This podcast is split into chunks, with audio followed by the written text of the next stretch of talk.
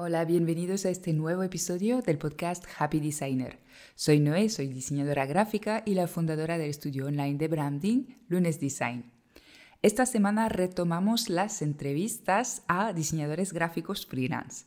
Me apetecía un montón retomarlas, estar hablando y charlando con mis compañeros para saber, bueno, primero de todo cómo llevan esta situación y, bueno, tener un poquito de energía de fuera y distraernos hablando de procesos, organización y, bueno, de todas las historias y anécdotas que hay detrás de un estudio freelance.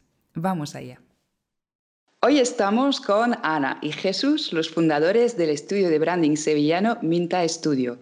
Llevan cinco años creando identidades visuales con un estilo muy fresco y colorido. Y hoy están a punto de contarnos todo, todito sobre su organización y filosofía empresarial. Ana, Jesús, ¿estáis preparados? Estamos preparados. Os doy la bienvenida al podcast y muchas gracias por estar aquí conmigo. Gracias a ti, Noemí, nos hizo mucha ilusión que te pusieses en contacto con nosotros para, para invitarnos a tu podcast. Así que muchas gracias porque siempre es un placer eh, charlar y compartir con compañeras de profesión. Bueno, primero de todo es inevitable que os pregunte qué tal estáis, cómo lleváis esta situación tan rara. Pues como ya se ve un poquito el, final a, todo esto, pues un poco mm, ya más volviendo a la normalidad, ¿no? Hemos pasado por todas las etapas, hemos vivido en esa montaña rusa de hoy estoy súper bien y mañana estoy como de bajona, eh, que creo que hemos pasado todos, pero bueno, ahora mismo ya positivos y muy bien y deseando volver al, al estudio porque actualmente, bueno, estamos trabajando desde, desde casa. Vale, claro, claro. Esto debe ser un cambio bastante importante. Sí, en nuestro caso ha sido el, bueno, el principal cambio, porque por suerte nuestro sector pues, creo que no se ha visto tan, tan perjudicado, porque bueno, hemos podido seguir trabajando con bastante normalidad dentro, dentro de lo que cabe, pero claro, mm, nos hemos tenido que venir a casa, montar aquí en casa todo el tinglado y bueno, ha sido el gran desorden y el gran caos que hemos sufrido en, en estos días, ¿no? tener que venirnos a casa con todo a cuestas y montarnos el estudio aquí. Bueno, pues vamos un poco con las preguntas tradicionales ya de la entrevista. a mí me gusta saber cómo explicáis vuestro trabajo, cuál es el famoso elevator pitch que contáis a vuestros clientes. Pues mira, yo te confieso que mm, durante mucho tiempo trabajé en el elevator pitch pero al final me hacía sentirme un poco como máquina, ¿no? Como soltar todo aquello y perdía como un poco la frescura, ¿no? Así que un día lo decidimos tirarlo a, la basura y solo nos quedamos con una frase que yo creo que con el tiempo hemos hecho como muy nuestra y que nos identifica, ¿no? Y al final nosotros lo que decimos es, bueno, que somos Jesús y Ana, eh, que formamos Minta Studio y que es un estudio donde diseñamos marcas que dicen mucho sin que tengas que pronunciar ni media palabra, ¿no? Digamos que ese es nuestro, nuestro elevator pitch, si lo queremos llamar así. No, pues está muy bien, a mí me gusta mucho esto porque refleja lo que a mí me gusta también del diseño gráfico, ¿no? El superpoder que tiene de transmitir mucho sin que tú tengas que decir nada, eso es genial. Exacto, siempre decimos que es un lenguaje universal, que lo van a entender en cualquier lugar, ¿no? No, no tienes que saber un idioma concreto para entenderlo porque el idioma visual lo entiende todo el mundo. Así es. Bueno, ¿y cuál es el modelo de negocio del estudio? ¿Qué es lo que vendéis? ¿Tenéis servicios, productos, ambas cosas? Mm, somos un estudio especializado en branding, eh, concretamente en toda la parte del branding visual. Y a través de los servicios que ofrecemos, pues ayudamos a marcas a desarrollar una identidad visual profesional que refleje sus valores, su misión y sobre todo que conecte con su público. Nuestros servicios mm, abarcan los diferentes campos de, esa rama visual del branding, ¿no? como pueden ser pues, la identidad visual, el packaging o el diseño web. Pero aunque podemos dar todos estos servicios por separado, al final lo que más nos apasiona a, lo largo de nuestra experiencia pues es ofrecer ese servicio de forma integral. Es decir, el coger un proyecto cuando está arrancando, cuando se plantea dar un cambio o un giro completo y acompañar a ese proyecto o, desarrollarlo durante todo el proceso, ¿no? Y cogerlo en un punto y llevarlo a otro punto muy, muy diferente. Hmm, al final, cuando tienes la suerte de trabajar proyectos integrales, es decir, eh, no trabajar solo, como decías, Jesús, una parte, ¿no? sino hacer un trabajo más integral, lo bueno es que ese universo de marca ¿no? que, se crea también es como mucho mm, más claro, está más consolidado y que al final tiene un mensaje unitario en todos los, los aspectos. ¿no? Entonces, aunque damos servicios por separado, es decir, si alguien solo necesita identidad visual, pues eh, realmente la, hacemos en el estudio y, nos gusta, pero al final el trabajar proyectos integrales yo creo que es lo que más nos apasiona porque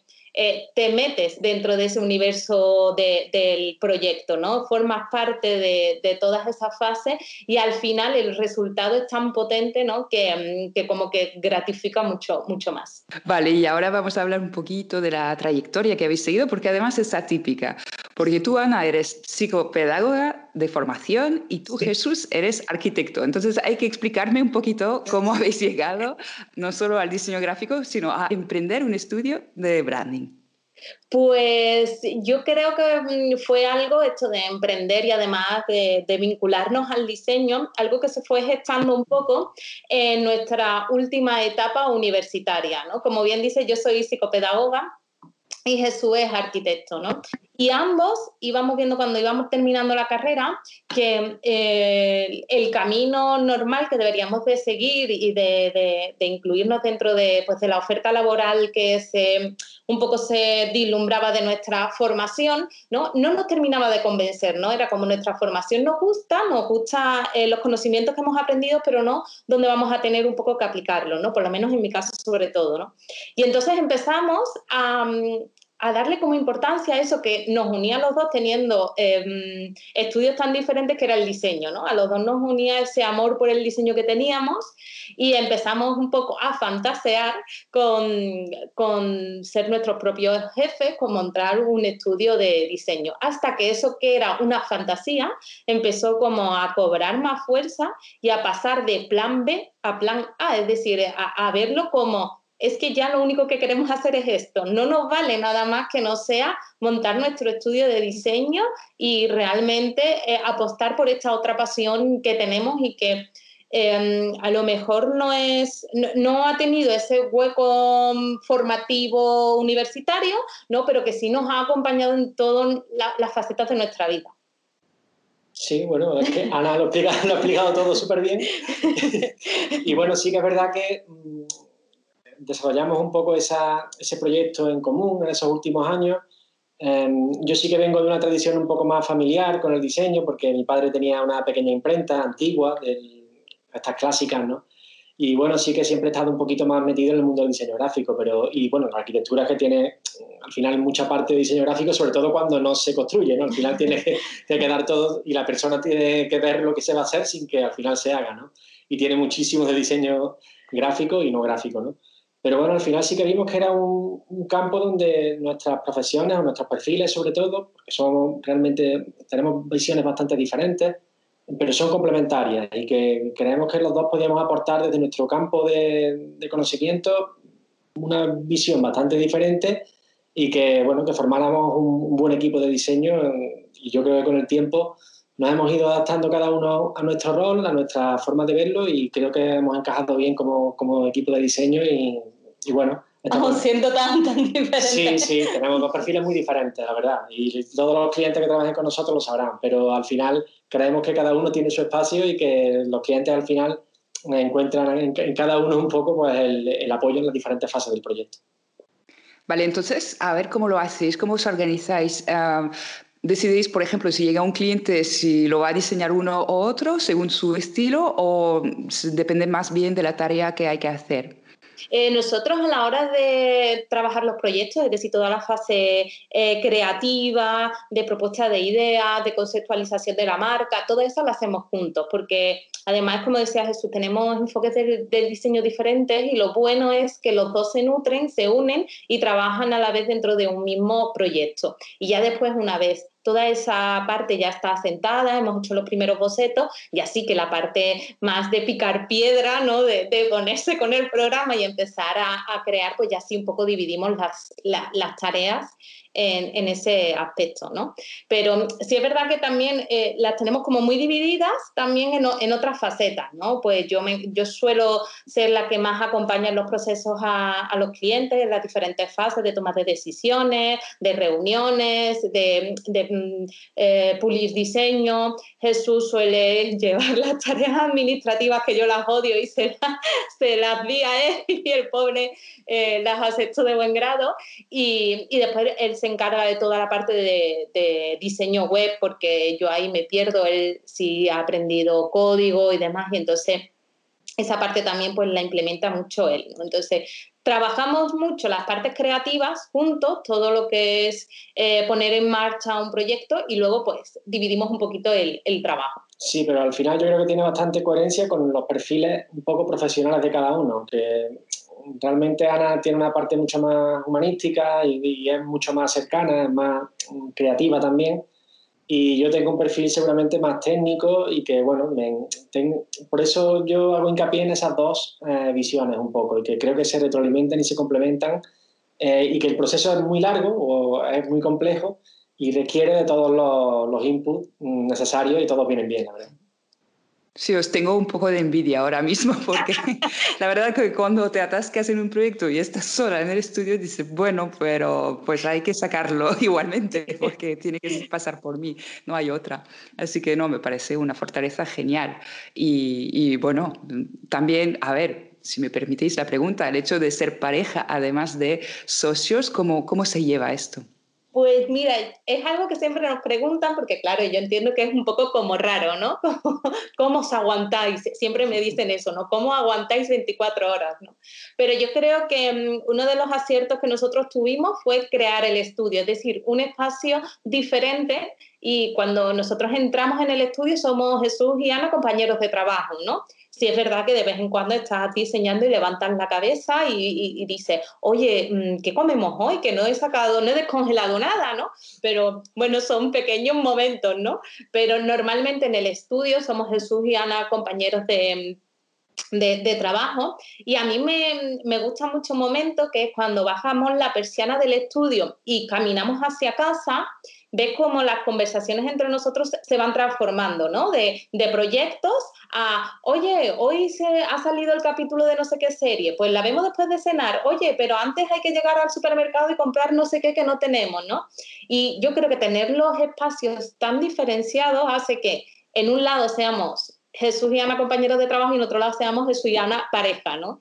Y aunque a veces hay contaminación cruzada, evidentemente, pero nos ayuda mucho a tener esas dos parcelitas separadas y que, y que lo podamos llevar bien, ¿no? eso de estar todo, prácticamente todo el día juntos.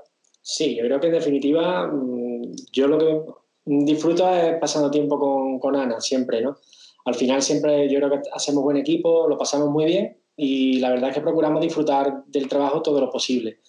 Yo siempre digo que, ah, y siempre me pasa que admiro mucho a las personas que, que al final emprenden un proyecto en solitario, ¿no? porque eh, yo pongo mucho en valor el tener otra persona a tu lado que te complemente, que los días que tú no das pie con bola, pues estés ahí, ¿no? Si te pones enfermo, pues no es igual enfermar y no poder dar la cara por nada, que bueno, pues decir, mira, Jesús no está, eh, pero está Ana y, mira, pues por lo menos atiende un poco al cliente, está ahí, ¿no? No te puedes poner enfermo, no puedes hacer muchas cosas.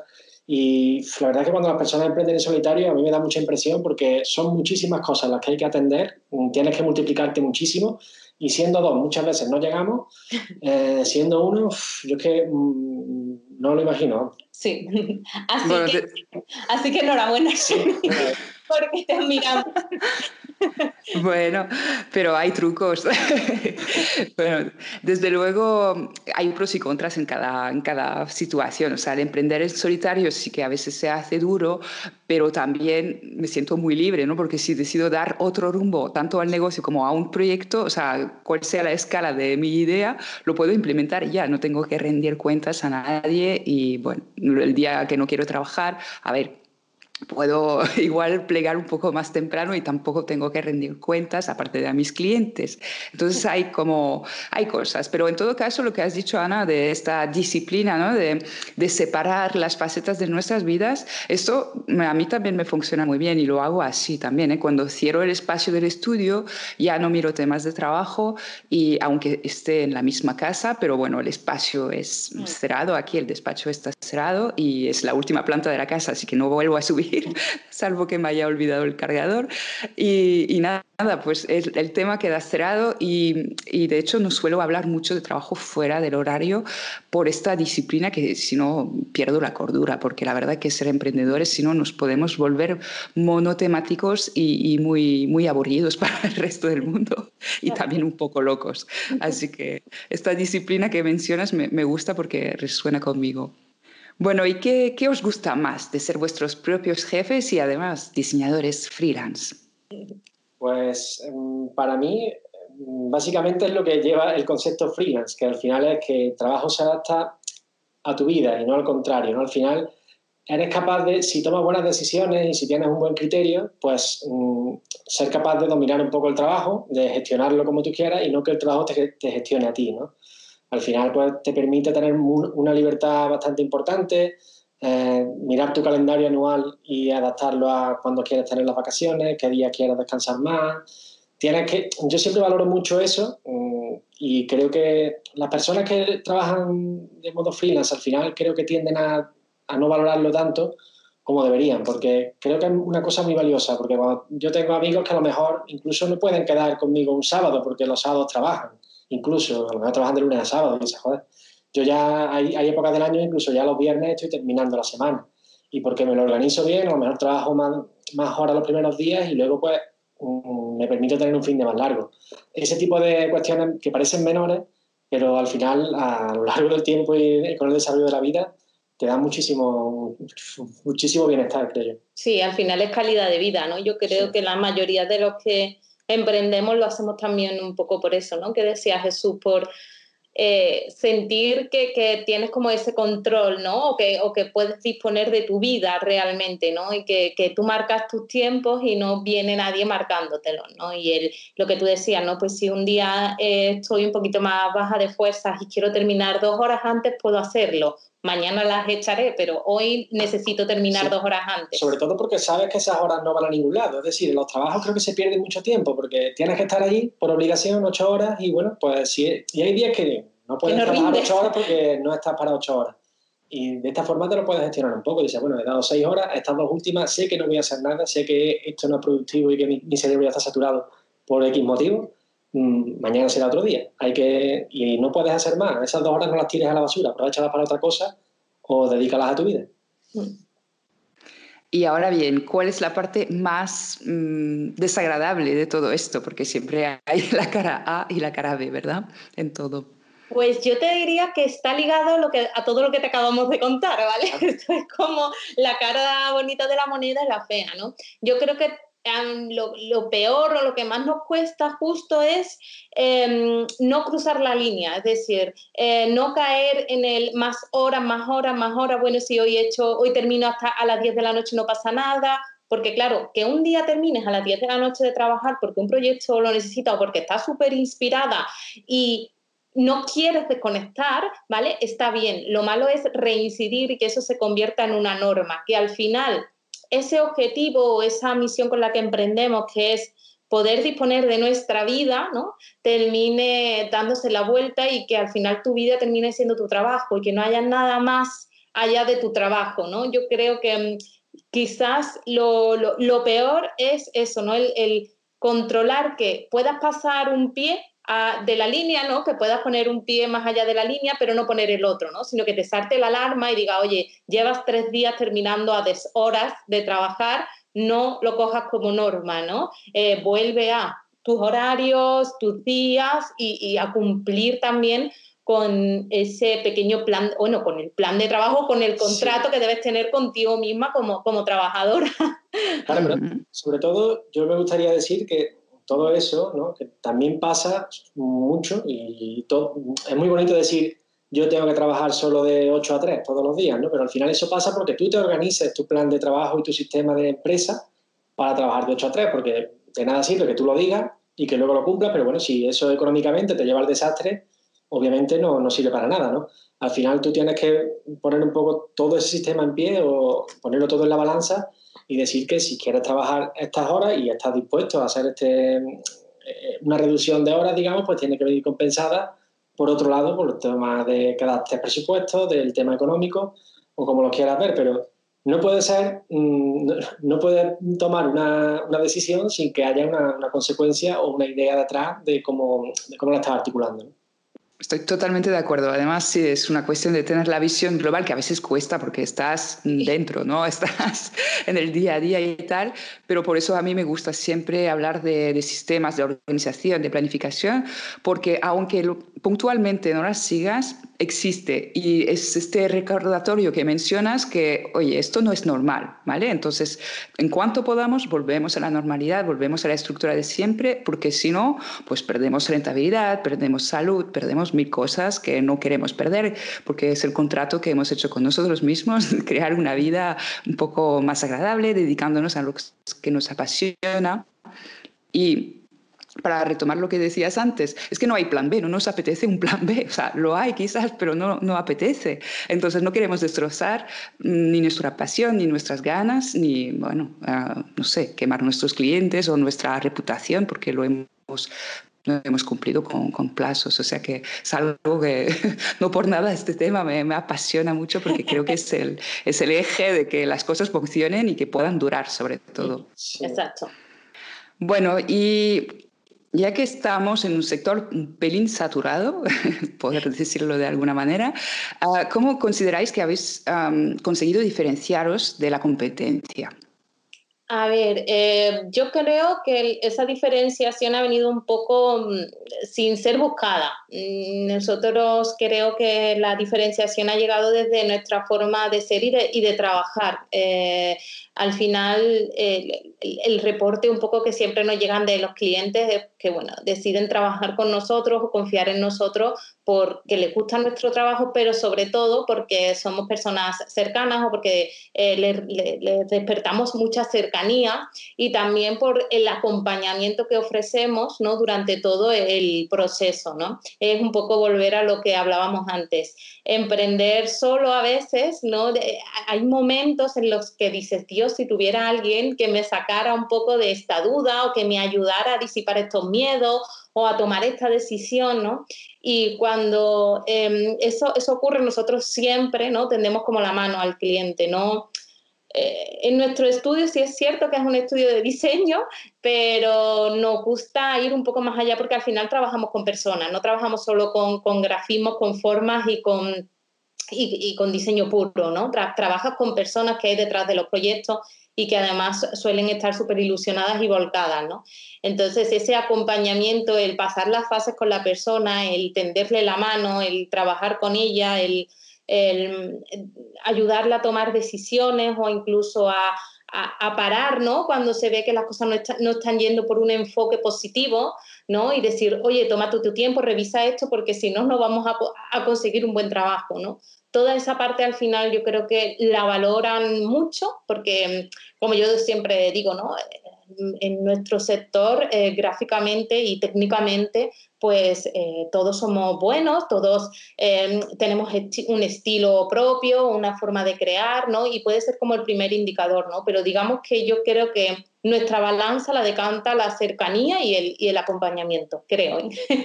Sí, yo creo que sobre todo porque me vienen a la mente bastantes reuniones que muchas veces en la fase inicial eh, que lleva más Ana a lo mejor con los clientes, ¿no? Y yo estoy escuchando porque estoy haciendo otras cosas, pero Ana tiene esa reunión directa con el cliente, ¿no? Y a lo mejor esa reunión puede ser de una hora y se habla 10 minutos de diseño y 50 minutos de otras muchas cosas que al final realmente van, son tangenciales, ¿no? Temas que no son tanto de qué color es el logo, de tal tipografía o tal, que al final son cosas que se pueden tratar un poco más más rápido, digamos, si, si está más o menos claro, pero luego se abren un montón de temas de difusión, de comunicación, de estrategia, de planificación, que la verdad es que son muy tangenciales y al final a los clientes pues les interesa porque bueno, a quién no le va a interesar, ¿no? Y son, como dice Ana, personas que a lo mejor pues están emprendiendo, están solas o necesitan ese consejo o eh, un poco esa, esa persona que les pueda dar un poco de luz en tantas tantas dudas que se te pueden abrir en ese momento. Sí, yo creo que con esto ponéis en valor también algo que es muy importante decir a los que aspiran a ser diseñadores gráficos freelance, que no vais a estar diseñando todo el día, hay que hablar con la gente, hay que comunicar, hay que hacer muchas cosas, pero el diálogo con los clientes es una parte muy grande de nuestro tiempo y nuestro trabajo. Entonces, si no os gusta, pues no, no seáis diseñadores freelance, porque si no os apasiona escuchar las historias de la gente que os viene que os pide diseños, mm, mal vais, porque esto es gran parte del tiempo que, de nuestro trabajo. Yo siempre explico en, la primera reunión cuando tenemos con el cliente y un poco le, le hablamos de nuestro, de, nuestro proceso de trabajo, ¿no? Empiezo a explicar todo el proceso y le veo en la cara, ¿no? Que ella me está diciendo, sí, sí, pero ¿cuándo diseñamos, no? Es como, sí, sí, pero ¿cuándo se empiezan los bocetos, no? Porque empiezas a hablarle de todas las fases, pues desde el briefing, el mood board, la sentación, eh, el asentar las bases, los conceptos, empiezas a hablarle de todo eso y es como, pero si yo aquí vengo a que diseñéis, ¿no? Entonces, claro, al final eh, está todas esas fases que no son visibles y que todo diseñador tiene que pasar, ¿no? Además de todas las reuniones luego, pues para, para compartir los trabajos, para recibir el feedback, para, para pulir diseños pero incluso antes de empezar a levantar un lápiz, ¿no? Para empezar a bocetear, hay muchos procesos que tienes que realizar con el, con el cliente, muchas reuniones, muchas tomas de contacto y de puestas en común para que realmente cuando levantes el lápiz sepas que tienes que diseñar, ¿no? Exacto, y así te ahorras también rondas de revisiones eternas porque es que no hay otra manera de evitarlas realmente que comunicando y preparando el trabajo. Así que muy bien. De hecho, hablemos un poco de organización, de procesos de trabajo. ¿Tenéis sistemas, tenéis procesos de trabajo, planificación, plantillas o sois de los que preferéis improvisar? Pues hemos pasado por, los dos, por las dos partes. Es decir, cuando empezamos en el estudio, hace allí por cinco años, era improvisar. ¿Por qué? Porque la llegada de trabajo era con cuentagotas, como se dice, entonces pues tampoco te exigía de una organización muy minuciosa porque, bueno, te daba para fluir con los proyectos e ir organizándote un poco sobre la marcha con ellos, ¿no? Hasta que, bueno, ya llegó un momento en el que detectamos que o había o poníamos esos procesos, empezábamos a elaborar eh, manuales y materiales o se nos iba todo un poco de las manos, ¿no? Y, y, al final el control hay que tenerlo por parte del estudio para que después también lo sienta el cliente, ¿no? Que, que todo fluye bien y que hay un control y que hay una, un, sistema, ¿no? Que, que se está siguiendo. Sí, mm, yo siempre digo que mm, el sistema tiene que ser lo más perfecto posible. Tienes que tener un sistema que esté definido al 100%. Pero eso no significa que el sistema sea rígido, mm, porque el, cuanto más eh, afinado tenga el sistema, más te permite flexibilizarlo. Nosotros también, una de, de las patas, creo, de nuestro negocio es que somos capaces de adaptarnos bastante al tipo de proyecto que quiere el cliente. Hay muchas veces que un cliente quiere un proyecto un poquito más concentrado y podemos tener mecanismos para concentrarlo porque precisamente el sistema está afinado, pero sabemos cuál es el límite, porque ya eh, ese sistema ya está, está establecido, sabemos que un proyecto, por llamarlo así, express, no puede tener más de esta duración, lo sabemos. No, no, si el cliente lo quiere, pues va a tener que ir a otro sitio porque nosotros ya sabemos que ese, que ese tiempo no es viable. Ahí ya te evitas ese, ese, tipo de problemas que pueden dar de no tener controlado el trabajo. Si lo tienes controlado y el sistema, tú sabes perfectamente cómo funciona, mm, luego puedes moverlo para acá, para allá, estirarlo, contraerlo, pero sabiendo exactamente los parámetros en los que te mueves y tienes que tenerlo todo muy definido.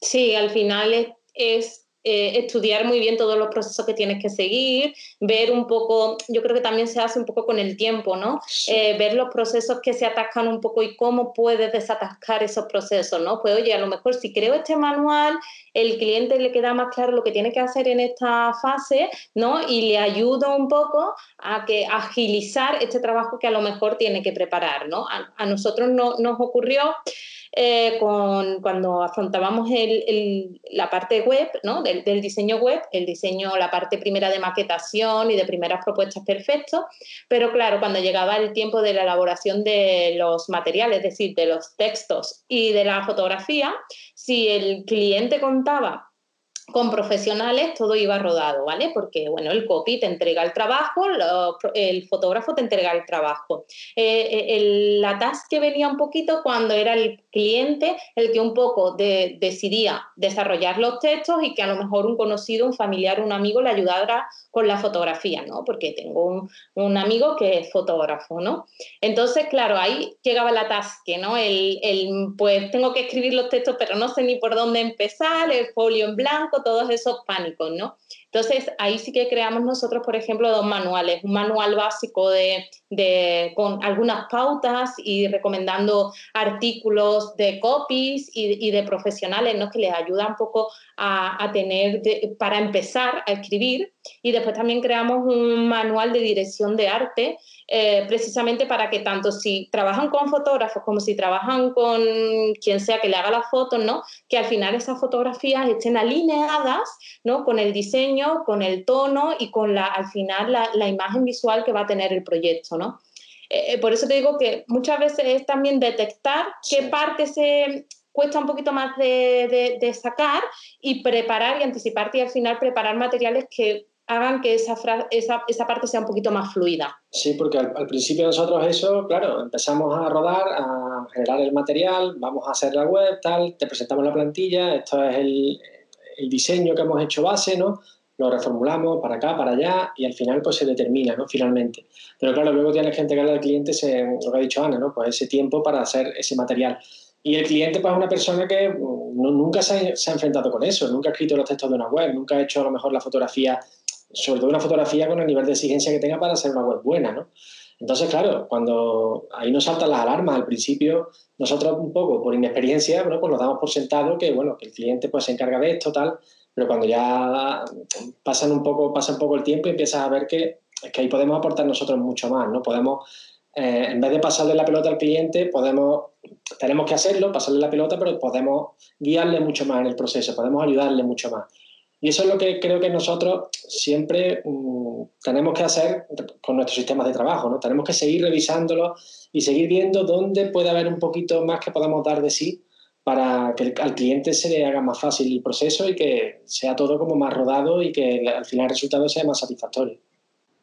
Estoy muy de acuerdo con esto y además es que se ven muchos diseñadores a veces quejarse de sus clientes, de si son tóxicos, si son vagos, si se atrasan, si es su culpa, si los, no se cumplen los plazos, etcétera. Pero siempre podemos hacer algo, porque al final estos clientes tóxicos que se han vuelto un poco famosos por Instagram y todo, uh, creo que son muy pocos. Los hay, sí, pero son muy pocos. Siempre podemos hacer algo para al menos hacer el problema mucho menor y, o facilitar directamente el proceso. O sea que un buen apunte. Bueno, y me gusta que este podcast sirva también para visibilizar un poquito la realidad de lo que se ve en Instagram, lo que se ve en las webs, porque nosotros, bueno, siendo buenos diseñadores, solo mostramos las cosas cuando están perfectas. Ahora bien, es hora de compartir con nosotros vuestro peor momento empresarial. Pues yo te diría que los inicios fueron muy duros, ¿vale? Muchas veces eh, no se ve reflejado, como bien dices, ni en unas redes sociales ni en una web porque nadie va allí a contar penas y penurias, ¿no? Pero nuestro comienzo, yo diría que la peor parte fueron el, el comienzo, ¿no? Los dos primeros años eh, nosotros montamos el estudio, acabamos de, de, terminar la universidad, es decir, de ahorros podríamos tener menos 10 euros o algo así, porque no teníamos prácticamente ahorros. Y claro, eh, tuvimos que, después de ser una pareja que llevaba 8 años viviendo juntos, irnos a vivir cada uno con nuestros padres, porque no teníamos para afrontar un alquiler, eh, empezar en el estudio y en momentos puntuales incluso tener que recurrir a familiares y amigos para que nos dejaran dinero para cosas tan simples como poner en marcha nuestra web, ¿no? Un diseño, un, unos diseñadores, pero no teníamos los recursos económicos, ¿no? No para, para ello. Entonces, los dos primeros años, la verdad es que fueron muy duros, fueron muy duros porque tuvimos que, mmm, eh, pues, pues, que sacrificar también nuestra, muchas, muchas cosas de, sí. de, nuestra vida, ¿no? Pues para apostar por, por el proyecto, ¿no? Y yo creo que es algo que se debería de visibilizar más porque a veces creemos que es como abrir las puertas y ya está todo hecho, ¿no? Ya va a empezar todo a fluir y cuando no fluye, pues como viene el, el, sentirse mal, ¿no? Y, y, al final hay que ser conscientes de que todo necesita un tiempo, ¿vale? Y que a veces hay que hacer muchos sacrificios para aguantar ese tiempo y hay que estar también dispuestos a, sacrificar eh, parte también de, de tu vida y de tus comodidades para eh, llegar al final a ese punto de inflexión en el que las cosas empiezan ya a, funcionar. Y yo creo que me voy a mantener, y lo, estoy pensando, me, estoy manteniendo todo el rato en una línea muy, muy parecida, pero es que lo, que se me, lo que se me viene a la cabeza es que, mm, pensando en aquellos dos años, en aquel inicio que fue tan duro, ¿no? porque bueno, eh, estábamos en también en un entorno, muy, un entorno rural, no tenemos tampoco un, un, público que pase por la puerta del estudio y de repente requiera de tu servicio. Es todo mucho más complejo. Tuvimos que llegar al público a través de Internet y nos costó un tiempo el que la gente nos conociera, eh, nos conociera y llegar un poco a ese público, ¿no? Pero sí que lo que yo me quedaría de aquellos dos años fue con la capacidad que tuvimos mm, para aguantar, pero no para aguantar de cualquier modo. Es decir, mm, creo que fuimos capaces de mm, ser analíticos, de ver lo que no funcionaba, dejarlo atrás y quedarnos con lo que sí funcionaba. Nosotros cuando arrancamos éramos un proyecto de diseño muy multidisciplinar. No éramos solo de branding, el branding era una pata de nuestro estudio, pero también teníamos también, por ejemplo, una sección del estudio muy dedicada al diseño para eventos, que al final fue un mercado donde no conseguimos entrar en un principio. Y bueno, estuvimos, lo intentamos un par de veces, creamos un par de colecciones de, invitaciones de boda con bueno, todo el método de papelería y, y demás detalles, pero en ese mercado, pues no, vimos que no, que no entrábamos, que no entramos, no conseguimos entrar ahí y tomamos la buena decisión, creo, en un momento dado de apartarlo, de decir, bueno, pues no entramos aquí, vamos a quedarnos con el branding, que es la otra pata.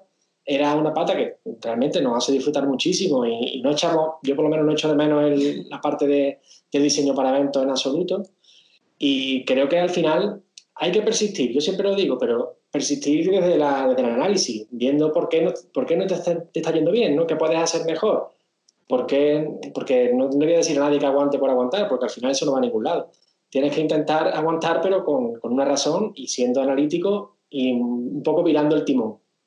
Y hablando de timo, ¿cuál es el próximo objetivo emocionante que tenéis para el estudio? Pues, mira, me río porque ah, si me lo dices a día de hoy es poder pillar una mesa en una terracita y tomarme una cerveza, ¿vale? Ese sería como el objetivo ideal. lo cambiamos todo por eso. Lo cambiamos todo por eso ahora mismo. Pero como no se puede, ¿vale? Pues diríamos que, bueno, nuestro, el objetivo más fuerte que no habíamos marcado para este año era el rebranding de, total del estudio, ¿no? De hecho, a día de hoy tenemos el estudio solo con una mesa sacamos todos los muebles, pintamos paredes y vamos a empezar con, con el nuevo diseño del estudio antes de que se parara todo, ¿no? Así que, bueno, cuando volvamos vamos a tener solo una mesa, pero vamos a estar felices.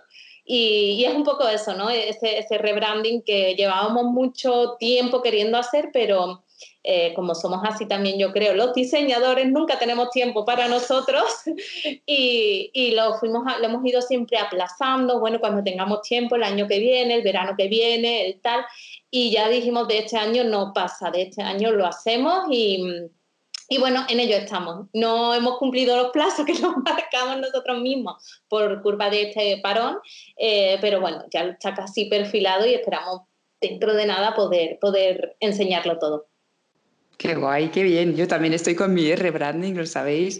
Y es curioso porque lo, o sea, yo también voy a cumplir cinco años con el estudio y es, no sé si hay aquí un momento, una fecha clave que detectar para el rebranding, pero es verdad que ya el branding que tengo me, ya, no, ya no me cuadra ni me encaja para nada. Así que una de las eh, claves del rebranding al final es también eh, saber detectar cuándo necesitas ese cambio, ¿no? Cuando tu proyecto va evolucionando, ¿no? Va creciendo, va tomando incluso nuevos caminos, pero sigues con la, con la imagen aquella que, con la que empezaste o, o que creaste hace, o que recreaste hace dos años, ¿no? Pero cuando un proyecto va evolucionando, va creciendo, va madurando, es también yo creo imprescindible que, que la imagen lo acompañe, ¿no? Y por eso, no sé si será cosa de los cinco años o qué, pero creo que nos encontramos en el, en el mismo punto y además he visto muchos diseñadores estos, estos, estos meses que se encuentran también en el, en el mismo punto de, de estar eh, barajando ese, ese cambio. Bueno, pues a ver quién acaba primero. Ahora es, es, el gran reto, lo que has dicho. Es verdad que nunca, bueno, siempre nos dejamos por último en la fila de nuestros clientes. Así que bueno, a ver quién lo saca primero. Bueno, y llega la última pregunta y es, ah, me gustaría saber cuál sería el consejo que os daríais a vosotros mismos, bueno, pues eso, hace cinco años, a punto de empezar, ¿qué sería el consejo más valioso que vosotros ahora os podríais dar? Em, yo no sería un consejo, sería una presentación. Yo diría, Ana, aquí tienes a Don Miedo y a Doña Incertidumbre, y conociendo y haciendo amistad porque vais a mm, recorrer mucho camino juntos, ¿no? Al final yo creo que cuanto antes aceptamos que como emprendedores el miedo, la incertidumbre, la inseguridad viene, ¿no? Con el canal de, emprendedor, ¿no? Em, antes sabemos convivir con ello y no sufrirlo, ¿no? Al final el miedo a qué pasará, eh, me irá bien, no me irá bien, este, eh, podré, la incertidumbre de vendrán clientes, no vendrán, esto que estoy haciendo le gustará al cliente, no le gustará. Todo eso es parte, ¿no? Al final de, pero no solo de los diseñadores, yo creo que de toda persona que emprende, ¿no? Y cuanto antes aceptemos que son compañeros de viaje, ¿no? Y que aprendamos a relacionarnos bien y no de una forma tóxica con don miedo y doña incertidumbre, pues yo creo que, que mejor, ¿no? Que mejor nos va. Así que si yo fuese cinco años atrás, me haría las presentaciones y le diría, cógele cariño, trátalos bien, que van contigo hasta el final. Mm, yo creo que lo que, lo que me diría ahora mismo sería que, que no tuviese miedo, pero no, no, en general, sino miedo a abandonar determinados servicios del estudio que en su momento nos costó un poquito dejar atrás y bueno, al final da ese, ese miedo, como dice Ana, ¿no? enfocarte en una sola pata del negocio cuando tienes varias, dejarlo todo para tirarte a la piscina en una única, área, ¿no? Y bueno, pues en ese momento pues sí que hubieron, hubo dudas, ¿no? En, nuestro caso, en, aquel momento, y yo sí que me hubiera dicho el mismo que no dudase tanto, que, que fuese más decidido a la hora de, de, abandonar lo que veíamos que no iba bien y ser capaces de tomar esas decisiones más, um, con más fuerza. Sí, es que al final es lo que decía antes Jesús, ¿no? Eh, nosotros tuvimos una pata que era el, diseño para eventos, que era nuestra principal apuesta. Es decir, cuando empezamos en el estudio, para nosotros eso era como eh, la cesta del, donde ponían los huevos, ¿no? Era como aquí los ponemos todos y vamos a sacar dos huevitos pequeños y los ponemos en la parte del branding, ¿no? ¿Por qué? Porque un poco por la zona en la que estábamos creíamos que no íbamos a tener tanto, tanto público, ¿no? Y al final eh, fue como una revelación, ¿no? Un guantazo de realidad, que a mí me gusta llamarlo, ¿no? Es decir, es que para que veas que a veces eh, te sorprende todo, ¿no? Y aquello que creías seguro no lo era, así que al final, con mucho trabajo, como dice Jesús, lo dejamos ir, ¿no? Y esos dos huevitos pequeños son al final los que mm, hoy nos permiten vivir de lo que nos gusta, ¿no? De, diseñar y, eh, marcas y acompañar a proyectos. Genial, me encantan estos consejos y como siempre en este podcast estos consejos van enfocados mucho a la mentalidad, al miedo, a la incertidumbre, porque es que problemas de dinero, problemas de clientes, al final esto no, es, no son los problemas de emprendimiento, realmente los problemas están todos aquí en la cabeza, o sea, los más grandes, los más dolorosos son las emociones, el miedo, todo esto y toda la gestión del estrés, que creo que esto sí es problemático, lo demás pasa. Sí, y lo demás al final siempre buscan la manera de, solucionarlo, ¿no? Siempre hay o alguien que te pueda ayudar, pero al final a convivir con todo lo que tenemos dentro de la cabeza, eso es propio de cada uno y tenemos que aprender y trabajárnoslo nosotros, nosotros mismos. Ahí no, no hay, bueno, verás, hay mentores, hay personas terapeutas que te ayudan, ¿no? A, gestionarlo, pero al final tiene que ser un trabajo personal e, e interno. Bueno, pues muchísimas gracias chicos, ha sido una conversación muy interesante, se me ha hecho un tiempo muy corto. muchas, muchas gracias de nuevo por contar con nosotros, eh, por todo el material de calidad que creas, que sé que cuesta mucho trabajo y que yo soy consumidora. Y nada, seguir haciéndolo así de bien y deseando ver eh, con qué nos sorprendes. Bueno, igualmente, igualmente. Y por favor, antes de desconectarnos, ¿nos podéis decir dónde os podemos encontrar en redes o en la web? Pues nuestra web es mintastudio.com con E, ¿vale? que mucha gente lo intenta poner con S directamente, no, es con E. Igual que el perfil de Instagram, que es minta-estudio. Y bueno, pues también tenemos nuestro pequeño estudio en La Roda, que es un pueblecito de la provincia de Sevilla, muy pequeñito, pero aquí estamos. Y bueno, pues cualquiera que quiera venir a tomarse un cafelito con nosotros, pues que nos dé un toque que le ponemos que preparamos la cafetera. En cuanto podamos abrir el estudio, estamos ahí esperando. bueno, pues muchas gracias de nuevo y nos vemos un próximo lunes. Muy bien, un abrazo. Y hasta aquí con la entrevista. Muchas gracias por escucharnos. Recordad que en mintaestudio.com podéis encontrar el trabajo maravilloso de Jesús y Ana. Y bueno, nosotros nos vemos pronto en un próximo episodio. Hasta luego.